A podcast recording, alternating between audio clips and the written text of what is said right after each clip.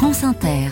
En toute subjectivité, aujourd'hui avec le journaliste et présentateur de l'émission Sur le Front, sur France 5, Hugo Clément, bonjour. Bonjour Nicolas. Hugo, ce matin, vous nous parlez d'une entente secrète entre entreprises de l'agroalimentaire. Oui, si je vous demande d'imaginer de riches industriels qui complotent pour gagner plus d'argent au détriment de la santé des consommateurs, mmh.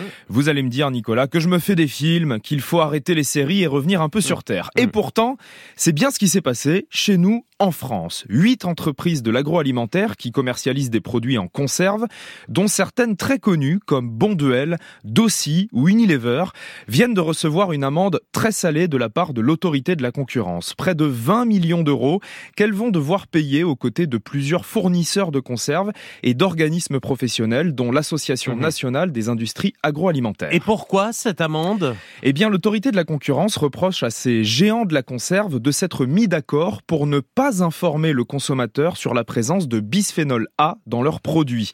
Cette substance chimique de synthèse est utilisée dans la fabrication de résines, notamment pour protéger l'intérieur des boîtes métalliques de denrées alimentaires.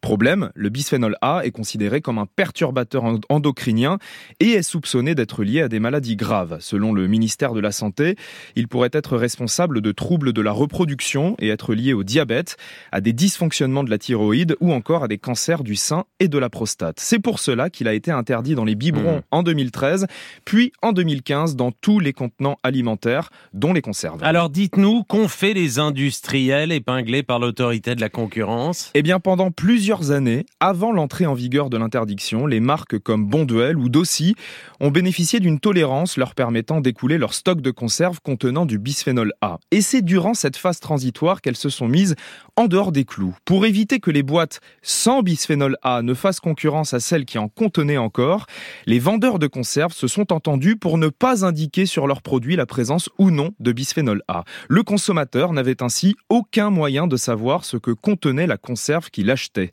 L'autorité de la concurrence indique que cette stratégie collective avait aussi pour but d'inciter les industriels à refuser de livrer des boîtes sans bisphénol A avant l'entrée en vigueur de l'interdiction, alors même que la grande distribution formulait des demandes en mmh. ce sens.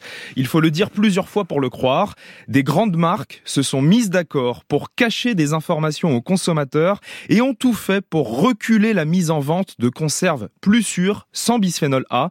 Tout ça pour écouler tranquillement leur stock de conserves contenant un perturbateur endocrinien. Bref, le business avant la santé des Français. Hugo Clément, merci.